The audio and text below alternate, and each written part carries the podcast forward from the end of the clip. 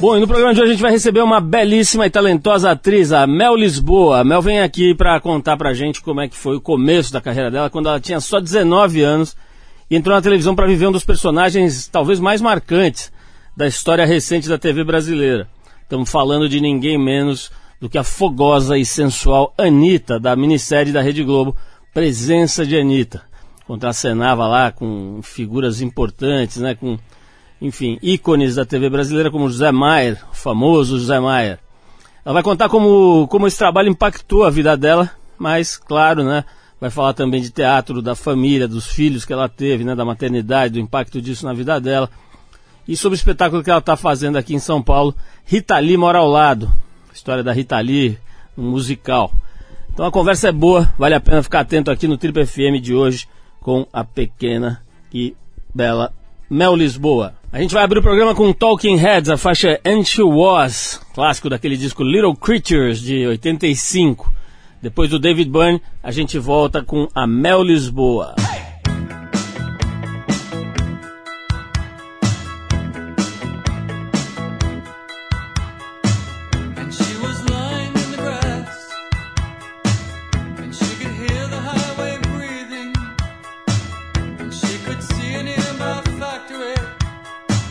She's making sure she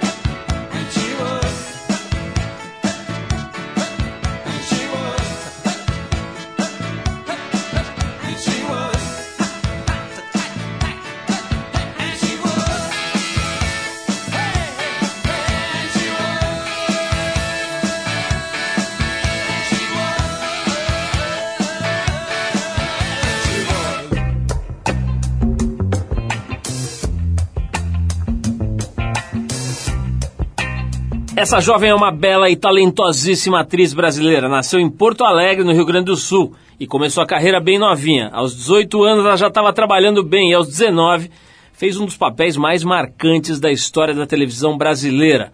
Foi a protagonista da minissérie Presença de Anitta, da Rede Globo. Eu falo assim porque era assim mesmo que o pessoal falava. A partir dali, participou de outras novelas e minisséries na mesma emissora. Fez cinema, ganhou o famoso Kikito de Ouro no Festival de Gramado de 2006 pela atuação no filme Sonhos e Desejos.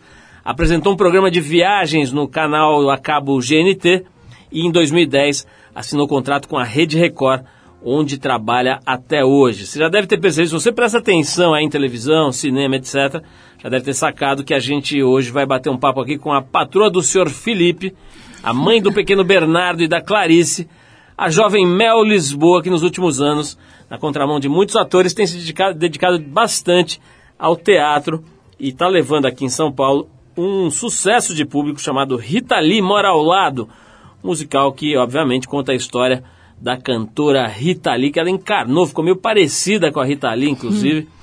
e que está de sexta a domingo lá no Shopping Eldorado, aqui em São Paulo. Meu, é um prazer te receber mais uma vez aqui no TV Acho que você nem lembrava, né, que você esteve aqui, porque já faz 10 anos, Nossa, né? Nossa, é verdade, é verdade. Nem era aqui, era num outro estúdio que você foi, talvez por isso também você não, não lembre bem, mas você esteve aqui, nós temos provas disso, e você nos deu a honra aqui de participar de uma edição anterior do programa, há exatos 10 anos. Aliás, estamos fazendo 30 anos esse programa em agosto. Aqui no programa é quase da demais. sua idade, viu, Mel? Poxa, demais. 30, você parabéns. tinha dois anos quando a gente estreou. Pô, Se você passasse num carrinho, imagina, eu sempre imagino, na hora que eu estivesse descendo da rádio, passava um carrinho com um nenê de dois anos dentro.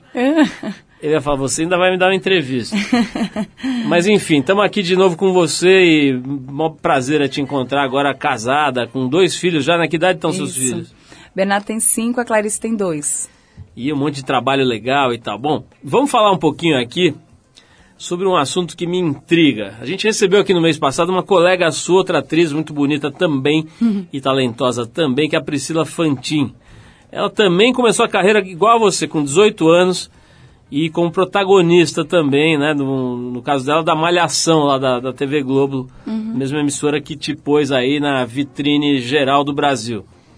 E ela, ela falou aqui pra gente umas coisas bem legais. Ela falou assim que não tinha, né, que hoje ela enxerga isso com clareza, que ela não tinha base suficiente, nem profissional, nem emocional, para lidar com toda aquela responsabilidade e aquela exposição gigantesca que ela teve no seriado, lá na, na novelinha, né, Malhação. E que isso uma hora acabou estourando a cabeça dela. Ela teve alguns anos depois dessa estreia que se afastar totalmente da TV, foi estudar, foi, enfim, cuidar da vida para dar uma afastada, uma distanciada disso, né?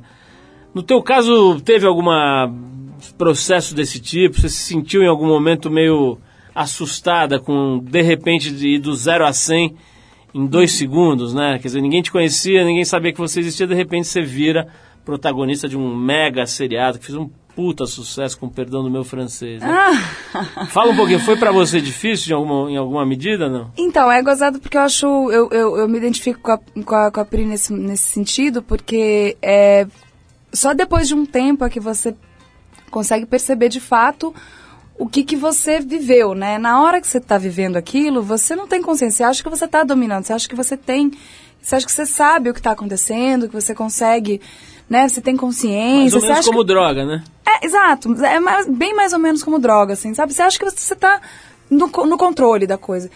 Depois você vai ver que, na verdade, você não tem controle nenhum. Assim, você não tinha controle nenhum e, e, e, e as coisas foram assolando, foram me assolando, assim. Eu, eu, fui, eu fui perceber isso bem depois. No entanto, assim, a gente... É, ela precisou se afastar e tal... Eu não necessariamente, eu, não, eu não, não me, nunca me afastei do trabalho e tal, uh, é porque, é, na verdade, eu, eu houve um reencontro com o teatro, isso para mim foi, foi muito importante. Você é acha que, que o teatro te, te, equilibrou um pouco, então? É, o teatro me equilibra até hoje, assim. Eu, eu, eu, eu sinto que eu preciso do teatro. O teatro me equilibra profundamente, artisticamente, é, na, é, na minha, no que eu, no que eu acho que, é, que, que representa a minha, minha profissão, no que eu devo fazer, no que eu devo falar. A, a televisão é um ótimo veículo, maravilhoso para você é, é expor o seu trabalho, sim, né? E super divertido e tal. E tem, tem obras até bastante contundentes, assim, tal. Paga bem também, isso é importante. né? Exato, exato. É importantíssimo para que você consiga se manter é, artista, né? Você consiga fazer seus trabalhos e até que a, possa é, é, financiar um trabalho, de repente um trabalho de pesquisa, como que, que eu realizo lá com o pessoal do Faroeste, que não seria possível, talvez, se eu só tivesse isso. Eu teria que fazer, optar por, por trabalhos que me, me gerassem mais dinheiro e não um trabalho, é, é, é, um trabalho de grupo, de pesquisa, alguma coisa que, que eu tenho interesse, porém não, não paga bem, né? Ô, ô, Mel, vamos falar, eu sei que esse assunto te persegue, né, o negócio da, da presença de Anitta, Uhum. e mas não dá para não falar disso. E o aspecto, assim, diferença em relação à Priscila, né, que a gente mencionou agora há pouco, ela começou na Malhação, que tem lá toda aquela coisa adolescente, né? Você já foi para um papel pô, bem complexo, né? Você era lá uma espécie de lolita e, e super erótico, sensual, com o, o Zé Maier, né? Zé Maier, o famoso Zé Maier, né? O homem que passou 40 anos beijando mulheres incríveis na televisão. Isso aí deve mudar bastante, né? Assim, o impacto desse primeiro trabalho, você novinha e tal. E, você acabou ficando meio, digamos, não, não- acho que a palavra não é estigmatizada, mas assim, carimbada como a Lolita, né? O quanto isso pesou aí pra você? É, bastante, né? É, mas, eu, mas ao mesmo tempo também, eu, eu, pra mim, eu acho tão natural as pessoas perguntarem, porque sempre perguntam e, e, e de fato foi uma coisa muito forte, assim, eu fico...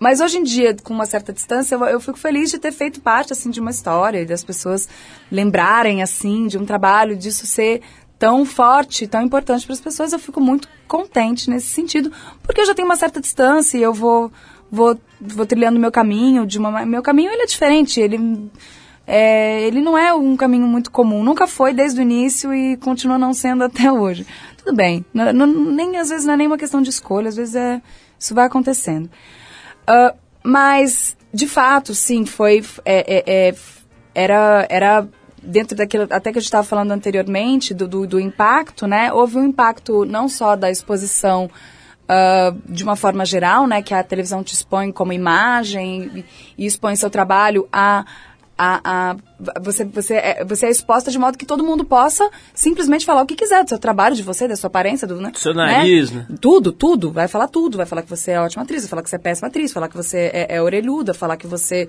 é, é, é celulite. despeitada, que você... Cada um fala um monte de coisa, fala o que quer, as pessoas falam o que elas querem. E, mas no caso, ali em, em, em Anitta, ainda tinha uma coisa eh, dessa sexualização da minha imagem, isso foi muito forte, foi forte pra mim, porque eu não me via assim, eu nunca, não era, não fazia parte de mim, aquilo de fato foi uma personagem que, que, que convenceu pra caramba, né?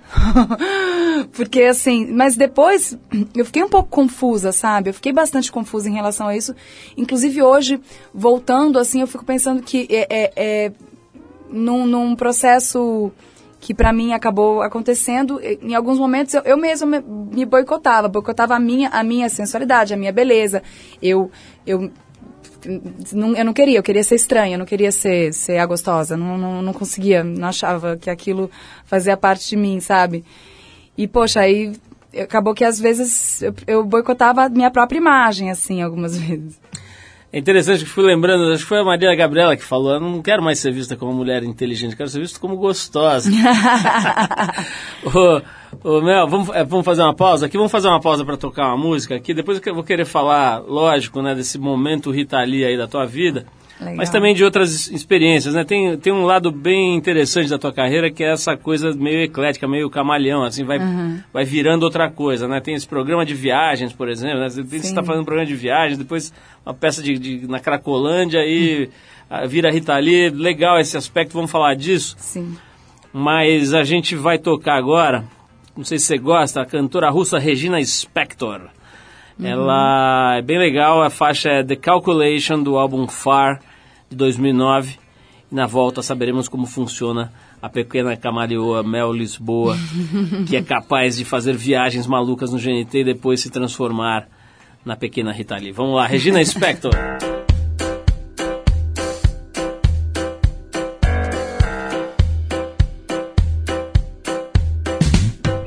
You went into the kitchen cupboard, got yourself another hour, and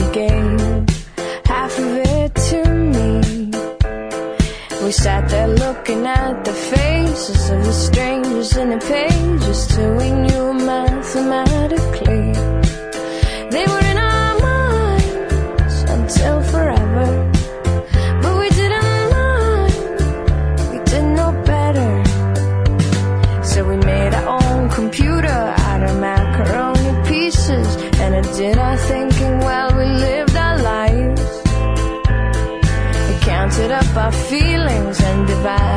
my beaver and a car like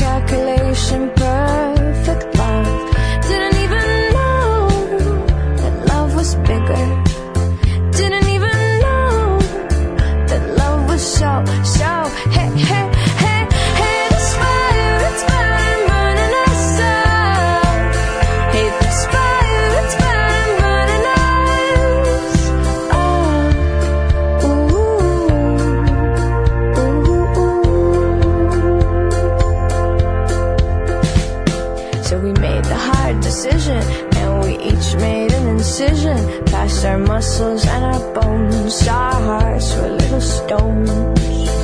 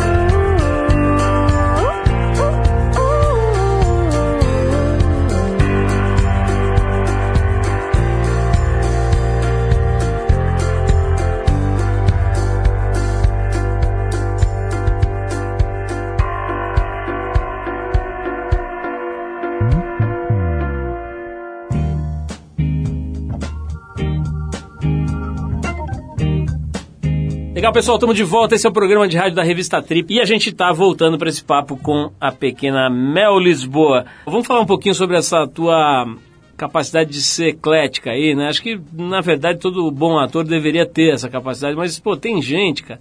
Não vou citar os nomes aqui porque vai ficar chato, mas tem gente que só sabe fazer um papel, né? O cara é o mesmo cara em todas as novelas. Tem um ator em especial da Globo, eu tô quase falando o nome dele aqui, porque é impressionante, né? O cara é o mesmo cara em todos os trabalhos. É, essa, essa peça, por exemplo, né, esse trabalho teatral que vocês fizeram na Cracolândia, conta um pouquinho para quem não conhece, o que, que foi esse trabalho? É, na verdade, a gente. é, é, o trabalho que o Paulo Faria é, realiza ali na, na região ali da Luz e tal, já faz. Já, já são 15 anos de companhia. Ele, e ele realiza um trabalho de resgate, né, da, da identidade do centro de São Paulo, a história da cidade, ele se identifica muito. E ele, faz tempo que ele trabalha com isso, ele fez uma trilogia degenerada, com, com- são três peças, e agora ele está fazendo uma trilogia também, é o Cine Camaleão, que falava das pornochanchadas, da época do, do cinema da Boca do Lixo, O Homem Não Entra, que é- foi as expulsões, a expulsão das prostitutas do- da, da zona livre do, do Bom Retiro e elas indo ocupar a Boca do Lixo, a região ali do, da Santa Vigênia. E depois, agora ele vai fazer a Frente Negra. um processo- a gente começou esse processo, eu vou participar também, deve estrear no fim do ano. Que é um, uma pesquisa em cima de uma, de uma elite negra pensante que dá dali do centro da, é, é, de São Paulo, que, tá, que tinha meios de comunicação e que estava formando um partido para que para tentar é, é, fazer a inclusão ah, da, da comunidade negra, dos redutos negros eh, mais na sociedade. Então, o trabalho dele é um trabalho de pesquisa, né, um trabalho normalmente fomentado, trabalho de, de que tem o, o- a lei de fomento. E aí, então, é, é, é necessária a pesquisa, então é um trabalho... O resultado, ele, ele é artístico, ele sempre é muito legal. O Paulo é um encenador, um belo encenador, mas o- como artista, participar do processo do Paulo é muito legal. Mel, vamos falar de outras coisas aqui. O Mundo Afora Diário de Bordo de Mel Lisboa. Como é que você foi parar nesse projeto que é de 2007, né? De repente você está lá, um programa do GNT, viajando pelo mundo, né? É, Como é que foi que surgiu aí pra você? Não, foi muito, foi muito, ah, assim, eu não, não, não procurei nada, eu tava ensaiando um espetáculo, e aí daqui a pouco eu recebo um telefonema, é, era de uma produtora, que f- tava fazendo esse programa, ia fazer uma nova temporada, e eu não, não sei porque eles tiveram a ideia de me colocar no programa, não sei. E eu amo viajar, sempre gostei de viajar. Na época eu não tinha nenhum filho. então é lógico que eu, eu topei, falei, não, quero, e foi fantástico, foi uma experiência maravilhosa. Eu fico pensando, nossa, que bom que eu fiz, porque eu não consigo me enxergar mais fazendo isso, não por. Mas porque com filho não dá. Não dá pra fazer o que eu fazia, né? É muito, muito difícil. Mas foi ótimo ter feito ali, foi muito gostoso.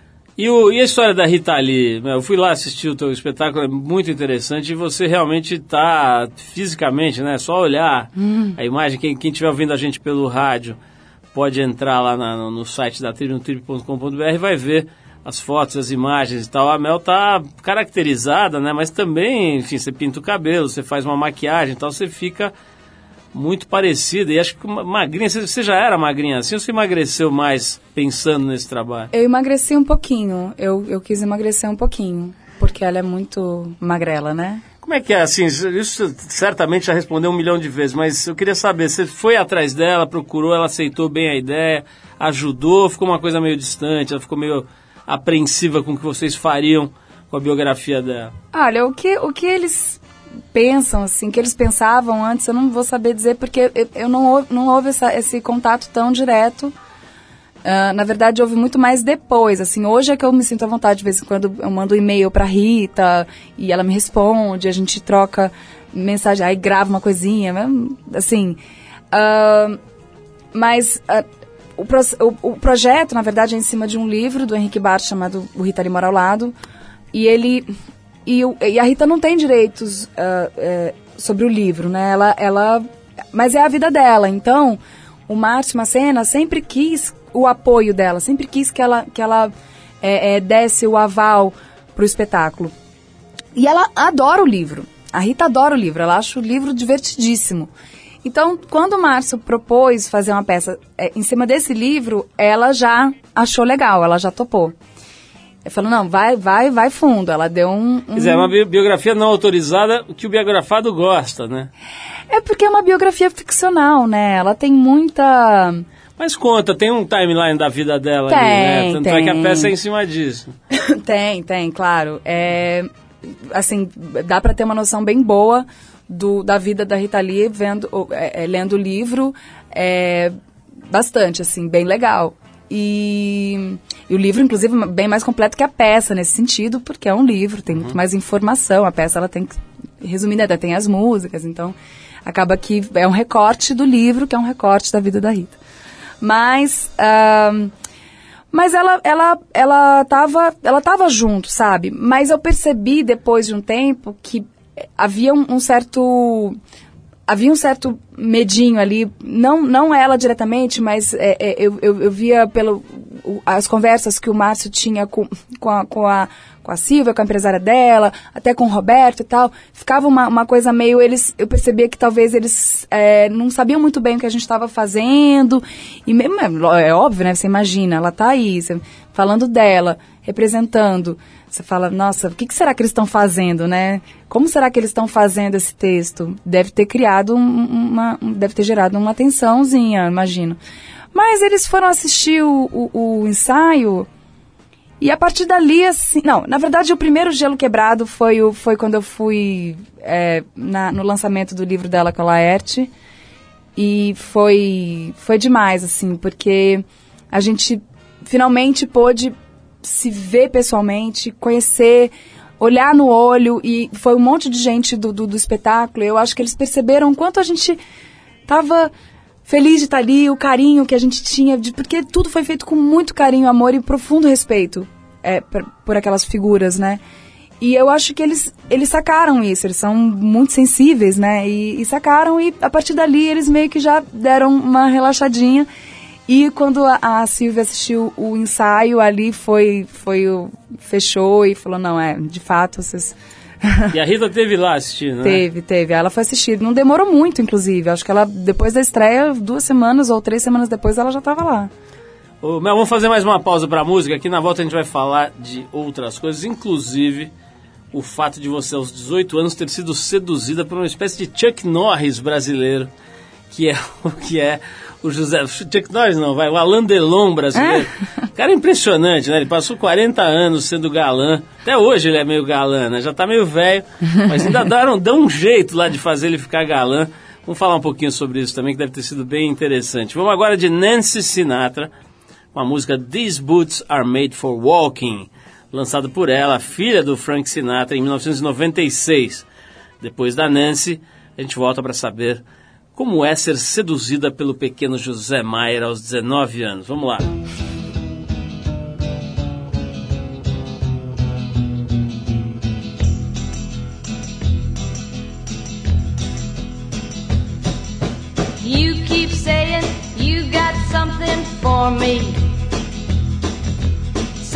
You call love, but confess.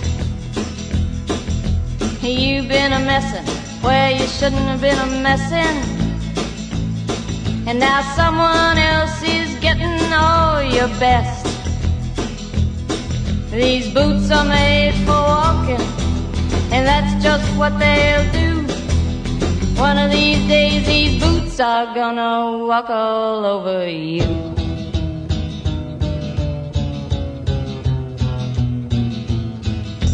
Yeah. You keep lying when you ought to be truthin'. And you keep losing when you ought to not bet. You keep saying when you ought to be a changing. Now what's right is right, but you ain't been right yet. These boots are made for walking, and that's just what they'll do.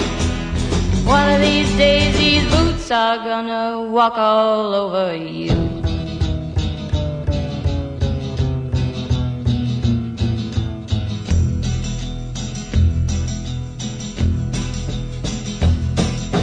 You keep playing where you shouldn't be playing. And you keep thinking that you'll never get burned. Ha! I just found me a brand new box of matches, yeah. And what he knows you ain't had time to learn. These boots are made for walking, and that's just what they'll do. One of these days, these boots are gonna walk all over you.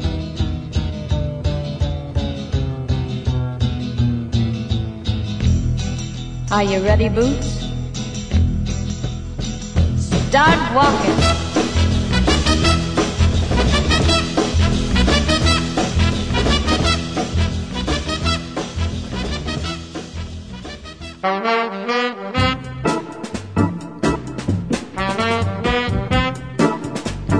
Estamos de volta. Se você perdeu a primeira parte desse programa, vai lá no nosso site trip.com.br, tem esse programa na íntegra para você baixar, ouvir a hora que quiser. Vai lá pedalar, andar de bicicleta, andar de trem, de ônibus, pode ouvir o programa da Mel Lisboa ou qualquer um dos outros dos últimos, sei lá, 10, 12 anos, né?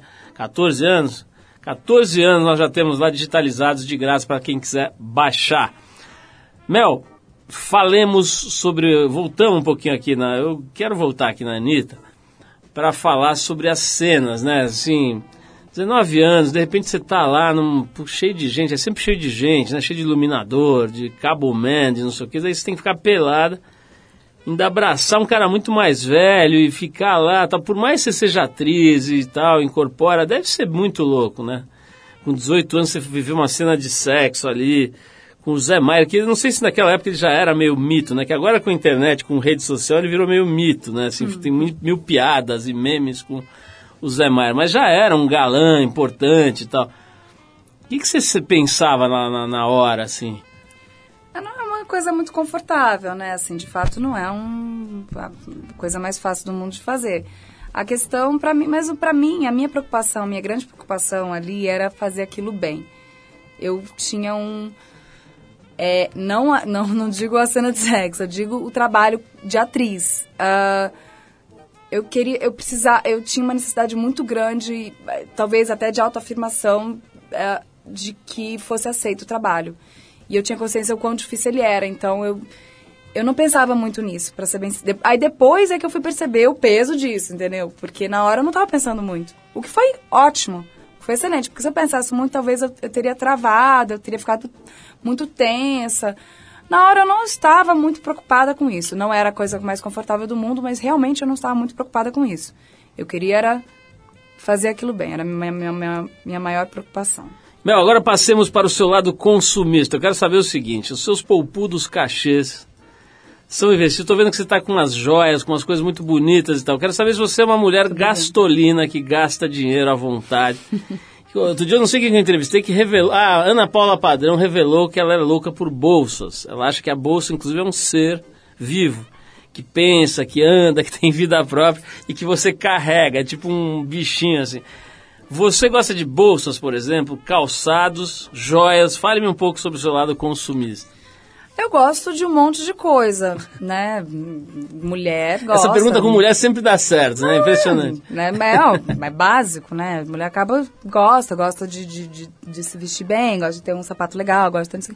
Mas nada pra mim é um exagero, assim, até porque eu sou muito cuidadosa com o meu dinheiro, porque eu não tenho salários tão bolsudos quanto você pode imaginar, eu não tenho... é, eu, eu preciso ter cuidado, assim, eu não sei da minha vida no dia de amanhã, entendeu? Meu, meu marido é músico também, a gente tem uma vida de artista, a gente não pode ter nenhum, nenhuma coisa muito excessiva, a gente precisa poupar dinheiro, então eu, eu sou, a- eu, eu gosto, acaba que eu gasto porque eu, eu gosto de viver bem, eu gosto de, de ter, então eu gosto de, de ir no restaurante que eu quero, eu gosto de pedir meu vinho, eu gosto de viajar, eu, eu pago pelas minhas viagens e gosto, e isso me traz retorno, eu, eu sinto um dinheiro bem investido, porém, ah, eu, eu, eu, eu divido bem meu dinheiro. Aí se sobra um pouquinho eu vou guardo porque eu não sei meu dia de amanhã. No dia de amanhã, por exemplo, eu posso estar passando por uma dificuldade e os meus filhos têm que ir para a escola, né? Eu tenho que pagar um monte de gente, um monte de de, de,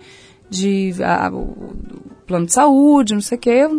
É isso. Então, Agora, falando disso, falando sobre isso, né? A gente tem visto aí na imprensa, por exemplo, esses dias estavam falando que a Record estaria demitindo atores e que não ia ter mais aqueles contratos para garantir que o ator é exclusivo, que agora vai ser eh, por obra, né? E, coisa que a Globo já fez, inclusive, na Globo reduziu bastante a quantidade de artistas contratados, né? Agora também muitos estão por obra tal. Como é que é? O que está acontecendo com esse mercado aí das artes cênicas na televisão que parece ser o mercado, o grande mercado pagador, né, do, do, do, do artista, do, do, do ator e tal. Você está se sentindo insegura? E como é que está esse setor? eu, eu, sinceramente não sou a melhor pessoa para falar isso. Eu não, eu não faço muito televisão, né? Eu faço de vez em quando, apesar de eu ser contratada. Não é um, um- um lugar onde, onde eu saiba o que está acontecendo. Eu até li essa matéria e olhei e falei, nossa, não, eu não estou sabendo de nada. Mas eu li a matéria também, da coisa da, da, da missão na Record, mas não chegou a mim, não fiquei sabendo de nada. Então não sei se isso procede, não sei até que ponto. Mas que de fato as coisas estão mudando, isso é a olhos vistos. A, a, a, a, internet, ela chega, a televisão aberta, a- o- a- os, os canais on demand, o, o, os, os Netflix da vida, é, é, tá mudando o, o perfil do, do telespectador, né? Você é, é, e, e- a, e a televisão, acho que ela, né, os canais, eles estão tão, tão ligados nisso, eles estão vendo, eles estão vendo para onde a coisa está indo. Agora, como eles estão procedendo, ou como a gente mesmo vai. Eu, eu, eu acho que o caminho do ator, nesse sentido, é cada vez menos depender das, das, das televisões. Até por uma questão de, de você. Porque se você for depender de, se eu for depender de um canal de televisão para me sustentar, eu posso me decepcionar profundamente, né? E eu posso ter sérios problemas. Então, eu acho que o que o que o caminho do ator, é, é, pelo menos é o que eu tenho buscado, é andar com as próprias pernas. Então, buscar tentar fazer projetos seus, fazer outras coisas que possam te, te, te, te dar um, um, um, um retorno artístico bacana, como por exemplo o caso da Rita Lee, entendeu? É, que você desafios onde você possa ter um, um reconhecimento que para além disso, porque é, talvez sobre espaço para poucos mesmo. Nessa, nessa trilha aí da, da, desse, desse assunto, é, a gente sabe que a publicidade é muito importante para os atores, para boa parte dos atores ganharem grana mesmo, né? Fazerem lá um patrimônio e tal. Como é que é? Parece que assim, os atores que estão na Record têm menos visibilidade, menos procura pelo mercado publicitário, né? Você sente isso? É assim mesmo?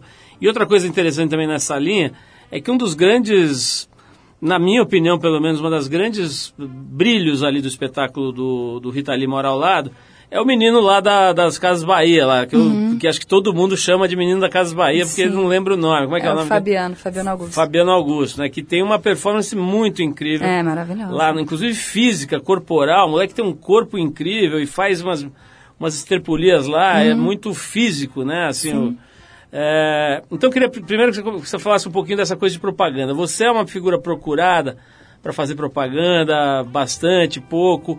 Essa história da recorte, dá uma vitrine menor. Como é que queria que você falasse um pouquinho sobre isso? Então, em grande, como quando eu falo que o meu salário não é tão bolsudo quanto você imagina, é porque eu praticamente não faço publicidade. Não é porque eu não quero, assim, porque seria bom, seria ótimo. Mas de fato eu não sou muito procurado, mas nunca fui não é uma questão de canal, no meu caso. Eu não sei porquê. Eu acho, não sei se eu não passo uma credibilidade para o mercado publicitário. muito tatuada, muito esquisita essa menina, vai fazer peça lá na Cracolândia. O pessoal do, do mercado, ah, é casada, mas é uma casada com um menino que tem dread, negócio de músico. Ah, não sei, não sei. Entende? Não tenho a menor ideia do porquê. Não. Mas realmente, não, comigo é muito difícil muito difícil. Então, assim, eu garanto o meu, meu, meu salário, meu, eu pago as minhas contas com o meu trabalho como atriz. Pois é, e aí assim, do outro lado, né, é, você está dizendo, pô, eu faço o meu trabalho, o trabalho que eu acredito, e se rolar propaganda, rolou, se não rolar, eu vou continuar fazendo o que eu acredito. Claro. Aí você vai para o Fabiano Augusto, né, quer dizer, que eu não sabia o nome dele, se fala o, cara, o moleque das Casas Bahia, todo mundo sabe que ele fica uhum. gritando lá naqueles comerciais, né, e, e o trabalho dele como ator fica ofuscado, né? Quer dizer, eu nem sabia que ele era ator de teatro, inclusive. Quando eu fui lá, foi é, uma surpresa para é mim. É grave, né? O, o, o mercado publicitário é, tem aqui em São Paulo é muito... Ele é enorme. Tem muitos atores aqui em São Paulo que, por exemplo, vivem de publicidade, né? Porque você vai... Aí a questão, né? Aí não tem, não, a pessoa não tem espaço na televisão, não, não tem como ganhar dinheiro de, de canais de televisão, então sobreviver de teatro é impossível é muito difícil, muito raro você conseguir fazer uma peça que de fato te dê dinheiro. Né? É, e então você vai pagar suas contas como? Com publicidade. Então é muito comum os atores precisarem fazer muita publicidade. Então os atores fazem vários testes. A vida de ator, né? Pensar na vida do ator, a maioria dos atores aqui em São Paulo, eles vão para vários testes, publicidade, tem o cachê teste e eles aí pegam uma campanha, fazem, às vezes pegam várias, porque precisam pagar as contas e vão fazendo as suas peças de teatro.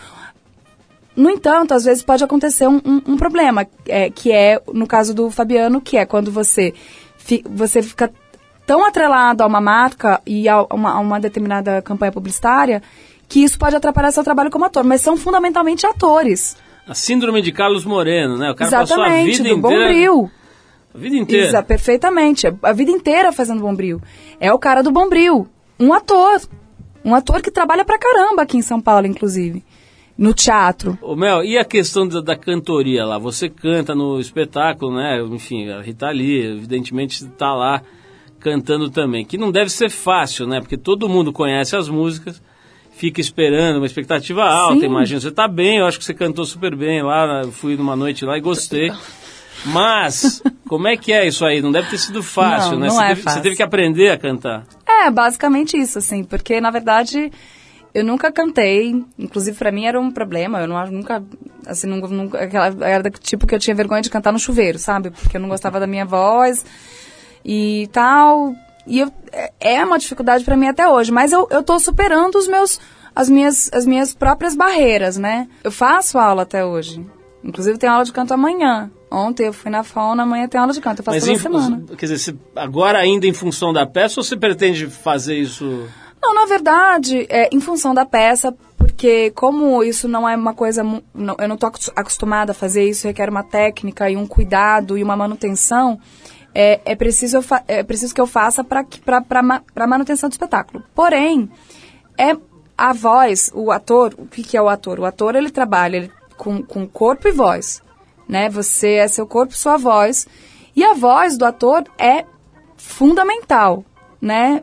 Tanto a falada quanto a cantada. Você tem que, tem que tomar muito cuidado, por isso o trabalho com a fona é muito importante. E a cantada também é um instrumento de trabalho, né? Então, eu... é, Agora que eu, eu, eu superei essa barreira do, do meu receio e tal de cantar, não é nada brilhante, mas né, eu, eu, eu sou uma atriz que está cantando, não, eu não tenho pretensões de ser cantora. Porém, é, eu quero sim cantar melhor. Quero. Ô, Mel, obrigadíssimo pela presença. Quero mais uma vez convidar. Eu fui lá, é legal mesmo. O espetáculo Obrigada. da Mel. Rita Lee mora ao lado, tá de sexta a domingo no Eldorado. Sempre falo para quem ouve a gente em outras cidades, né, em outros estados. É, volta e meia, nego vem para São Paulo para trabalhar ou para passear, né, para fazer compras, enfim, tem um monte de gente que vem para convenções e eventos. Programa aí uma ida ao Shopping Eldorado, né? Um teatro é bem legal, né? Como é que chama o teatro? É Teatro, Teatro das Artes. Das Artes, né? Sexta domingo, que horas que é, Mel? Sexta, nove e meia, sábado às nove, domingo às sete. É um horário legal, né? Nove e meia na sexta é um horário legal.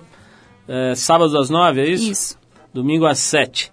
Rita Lima mora ao lado, a, a, a Mel Lisboa tá com um monte de gente boa junto, né? Quantas pessoas estão lá em cena?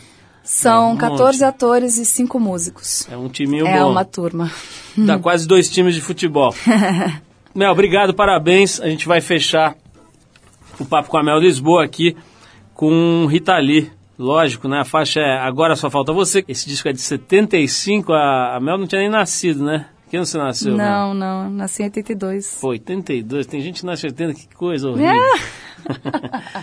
Depois da música tem prêmio. Em 82 a gente já estava com esse programa aqui, já quase preparando o programa. Mel, obrigado mais uma vez pela presença, parabéns Obrigada. pelo teu trabalho, pela tua carreira, pelos seus pimpolhos, Obrigada. né? E vamos de Rita Lee aqui para você ficar com mais vontade de ir ao espetáculo dela. Vamos lá.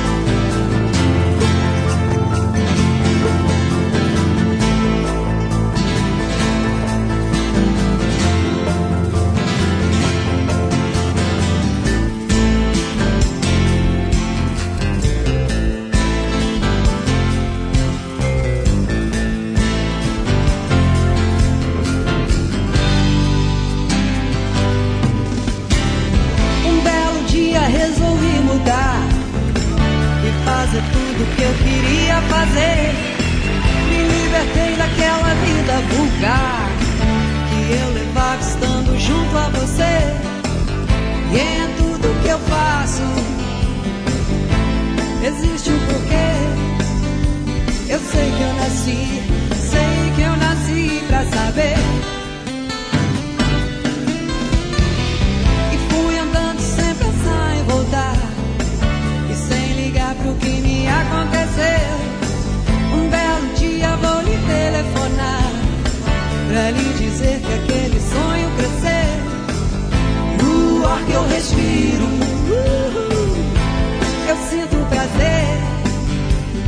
ser quem eu sou De estar onde sou Agora só falta você yeah, yeah. Agora só falta você ah, ah. Agora só falta você yeah. Agora só falta você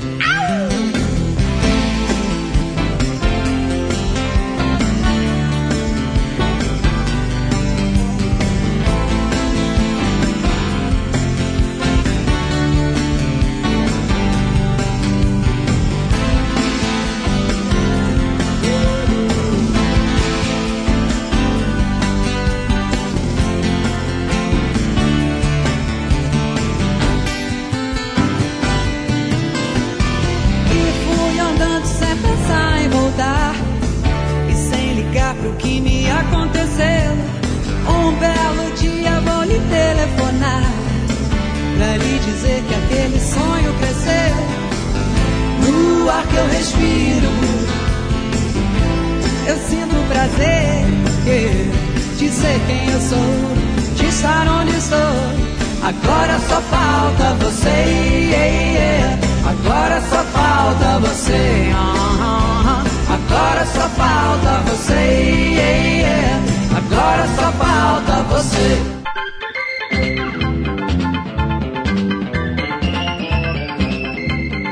É isso, pessoal. O Trip FM é uma produção da equipe que faz a revista Trip e está há 29 anos no ar.